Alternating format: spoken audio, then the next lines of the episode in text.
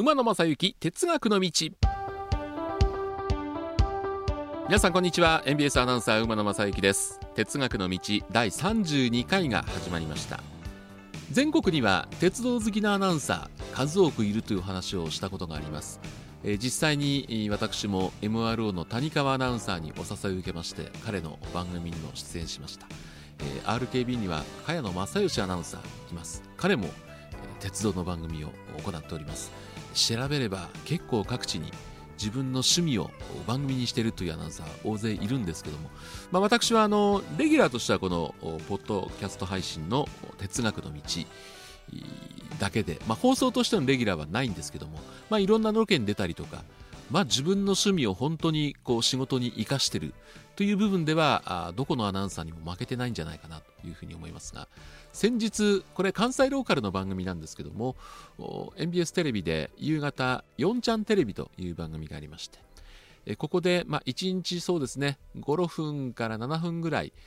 自分のこだわり好きなことをしゃべるという5ストーリーズというコーナーがあるんですがそこに声をかけていただきまして10月18日から22日まで5日間にわたってプレゼンをさせていただきました、えー、関西以外では放送されてませんので、えー、これを聞いている全国の皆さんにその時の情報をお伝えしたいなということでちょっとおさらいになるんですけどもお話したいと思います。私がその5日間何にこだわって話をしたかと言いますと鉄道というところからさらに焦点を絞りましてケーブルカー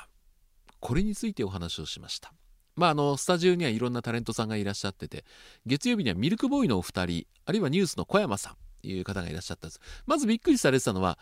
ケーブルカーって鉄道なんですかって言われましたんでそうなんです。鉄道事業法という法律見ますと、えー、工作鉄道という部類に入りまして、えー、立派な鉄道であるという説明もさせていただきました。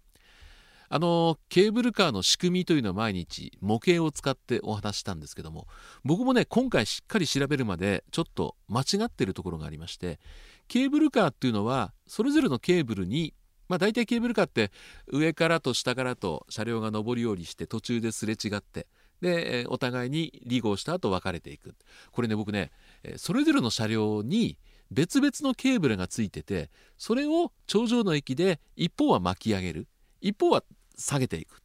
ということをしてたと思ってたんですよ。これも鉄道ファンとしてお恥ずかしいんですけども。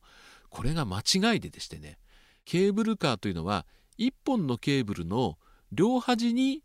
車両が1両ずつついててで上の巻き上げ機で1つのケーブルを巻き動かすんですね。それによって片方は上がってくる片方は降りてくるで、え